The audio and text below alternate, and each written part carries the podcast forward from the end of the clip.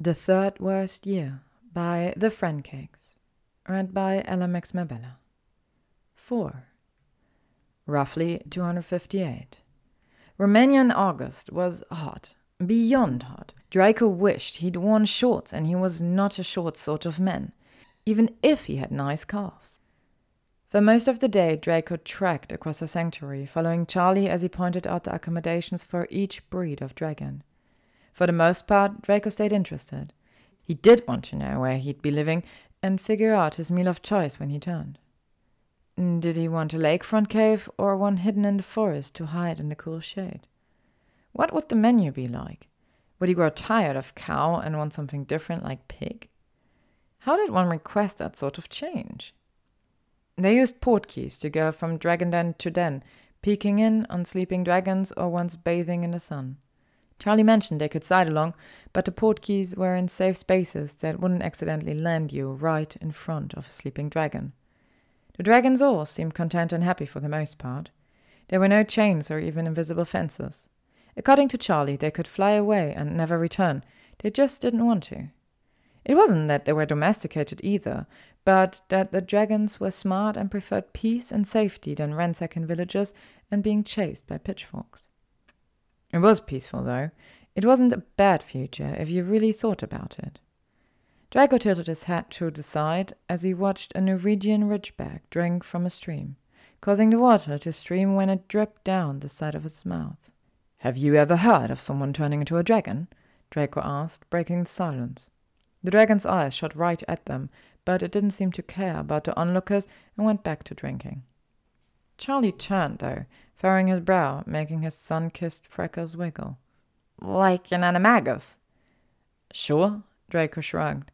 No, not in my experience. Charlie shook his head, a long auburn hair falling into his eyes, his voice low and gruff in a way you would expect. Why? Draco shrugged again. No reason. The ridgeback extended his wings and used them to move a soft breeze through the trees, cooling them all. Would be pretty cool, though, Charlie said, breaking the silence once again. You think? I think it'd be lonely, with everyone being so scared of you, thinking you might hurt them any second. Draco hummed thoughtfully. Not even worth giving you a chance, really. He thought about the last few days, how Potter had avoided him at work and said nothing that wasn't work related. Maybe he had been too drunk to remember. Maybe he did remember and he wanted nothing to do with Draco's feeling. Maybe the pasta ran deep and Draco was just an idiot to think things were any different. Draco knew he'd been stupid to confess anything. He still had no idea why he had. Sounds like you're talking about more than just dragons, mused Charlie with a chuckle that matched the sunlight. Huh, maybe. Draco blushed softly, shifting on his feet awkwardly.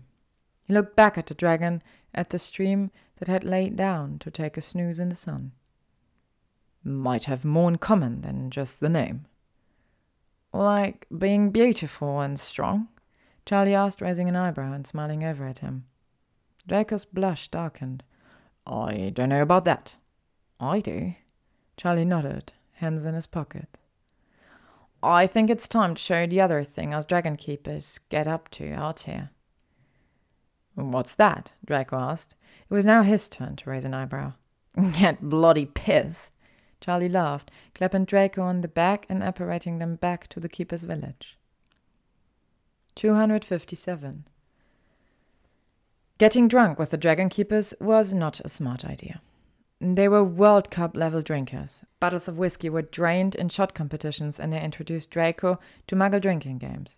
He was exceptionally good at the one where he threw a snitch sized ball into cups but a comical joke at trying to flip his cup over correctly. Granted, he'd been so smashed by then, he still wasn't sure which way the cup was supposed to land. The night quickly got away with him due to the buzz of the liquor and the pressure of being Draco Malfoy dissipating quickly. No one seemed to care about the past, about the war, about his cowardly deeds and awful choices. They all shook his hand and welcomed him into their club the second he sunk a ball perfectly into a cup. It was how he wished life always was. It had been easy to get lost in the night of being anyone but himself. Which is maybe why he started returning Charlie's secret smirks. Why he let the dragon keeper hold his hand under the table and pinch his ass when no one was looking. Why he wet his lips when he caught Charlie looking at them. Why he didn't put up any fight as he was pushed up against the wall on smoke break and snogged the fuck out of the man. He didn't taste like cloves, but it was close enough. Honestly, those lips must have had a lust spell cast on them. They did chapati quickly after that. It was a drunken haze how they got back to Charlie's place or even lost their clothes. But he remembered the sex and was good. Really fucking good. It was bent over the couch and got railed until you couldn't remember your name. It was lifted off the ground, legs wrapped around his waist, muscles pulsing and being impaled deep on his cockwood. It was fucked so hard so many times you sleep in too late to sneak out before the other person awoke, and you had to face all the shame of the things you moaned and how many times you came good. Draco found Charlie in the kitchen, fixing coffee and some breakfast for both of them. He wore joggers low on his hips that didn't hide away the part of him Draco remembered being intimately inside of his mouth the night before. Made some breakfast so you don't portkey on an empty stomach. The freckled man smirked as he placed some toast and eggs on the counter. Draco liked how he wasn't ashamed about the scars across his chest. He'd never had that sort of confidence with his own. He had that rugged sort of bad boy element that was sexy no matter what way you looked at it. I don't know how empty it is. Might still be a little drunk. Draco chuckled, pulling his shirt over his head and sitting down at a bar stool across from Charlie. Yeah, it's just liquor in there. Charlie teased with a wink. Oi! Draco gasped and threw a napkin at the men, causing them to break out into laughter. As he took a sip of his coffee, Draco was almost glad he wasn't able to sneak out. Maybe he'd gotten a good fuck, but he'd also seemed to have gotten a good friend. It was the first time in a long time that he felt like himself and not the person the Wizarding World decided him to be. Maybe he wouldn't be so alone when this life was finally over. 242. For the most part, Draco had been doing better since visiting the Dragon Sanctuary. While knowing life as he knew it had a definite end, he was starting to feel as if that still didn't mean it was the end completely. Sure, he would be a dragon. Sure, he wouldn't be able to communicate with his friends. Sure, he'd have to live in a cave. Sure, he probably would light the forest on fire when he sneezed. But at least it wasn't going to be completely over. He'd arrived back to work a little more confident, feeling a little better about himself with Charlie's words as armor. It wasn't until he realized nothing had changed that everything started to falter again. Work was work. His colleagues ignored him and spoke to Potter. The paper wrote about how Potter saved the day and Draco was plotting against him. And worst of all, Potter was back to the silent treatment. The first day, Draco did his best to not let it get to him. He did his best to think it was Potter, not him. Maybe Potter had a bad weekend, or maybe he was tired from a good one. But when Draco asked, Potter just gave a shrug and said it was fine. It could have been a lie. It was really none of Draco's business. It's not like they were close friends. But the way that Potter looked at him, with a bit of hurt and confusion, Draco felt a pang of guilt in his heart. The pang only festered as the days went on. Whatever high Draco had gotten from his weekend in Romania quickly dissolved. Unfortunately, that wasn't the worst of it. The longer the silence stayed between them, the louder it got. Whenever they had to speak about work, Potter was short and curt with Draco. In turn, Draco started to snap his replies and leave passive aggressive notes on Potter's desk. As retaliation, Potter started stomping about and throwing down files. He could even make a single sheet of paper hitting his desk be loud and obtrusive.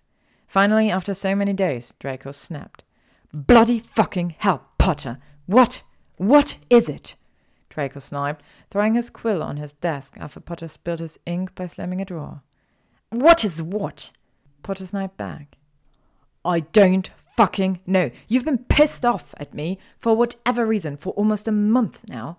Draco pushed back from his desk, using a wandless spell to clean up the ink. No, I haven't, Potter muttered.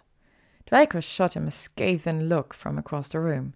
He remembered Potter having a temper at Hogwarts.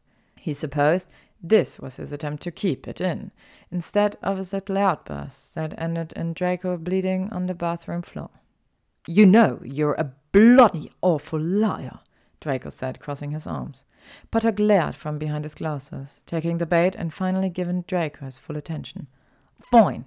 What I don't get is, you go from being my friend and then at the club. Potter faltered for a moment, licking his lips as he thought of the words, probably trying to remember through his liquor. At the club, you just ditched us without goodbye. That's what this is about. That I didn't say goodbye? asked Draco incredulously. For a moment he'd been worried there was more to it, that Potter remembered what he had said, but the brunette across from him, with wild hair and wide green eyes, didn't hint at anything more. Well, that, and. Potter faltered again, took a breath, and then spoke once more. You also barely spoke to me afterwards, and then spent a random weekend with Charlie Weasley, of all people. You hate the Weasleys. First, you barely spoke to me, and second, I don't hate the Weasleys. Most of them, anyways. Draco scoffed. It was a business trip. That's not how Charlie made it sound, Potter muttered, offhandedly under his breath, but Draco still heard. The blonde pounced at the accusation. Draco rolled his eyes. Oh, so that's what this is about, that I fuck Weasley? Potter's eyes grew wider, if possible. The anger broke into shock. His voice went grave. You fucked Charlie? More, he fucked me, if you must know. Draco hated the words as they came out of his mouth, but he was on a roll now. His petulant, immature side was winning over the rational side, yelling at him to stop because he could see something transforming in Potter's eyes that he couldn't quite place. He'd never seen it before in one of their rows. Right. Well, then never mind. Forget I said anything. Potter muttered, standing up and starting to pick up his things. Potter, what the hell? Draco grumbled, not sure whether their fight was already over. I think it's best if I finish these up at home, he said, rushing towards the door with his files under his arm. Draco swallowed hard and remembered a conversation all those nights ago. Harry, I. Don't, Potter snapped. Don't call me that. Draco pressed his lips together and nodded. He didn't have to ask why. He knew they weren't friends any longer.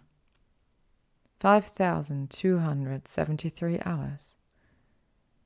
No, you self-hate. You're too cute for that. A grey kitten with blue eyes yelled at him from the calendar this month. Clearly, the kitten had never self sabotaged their life by having a one night stand with their crush's best friend's brother. To be continued. Thank you for listening to today's chapter of The Third Worst Year by The Francakes, read by LMX Mabella. If you would like to stay up to date on upcoming chapters and stories, you can follow me on YouTube, Spotify, Instagram, AO3, or Tumblr.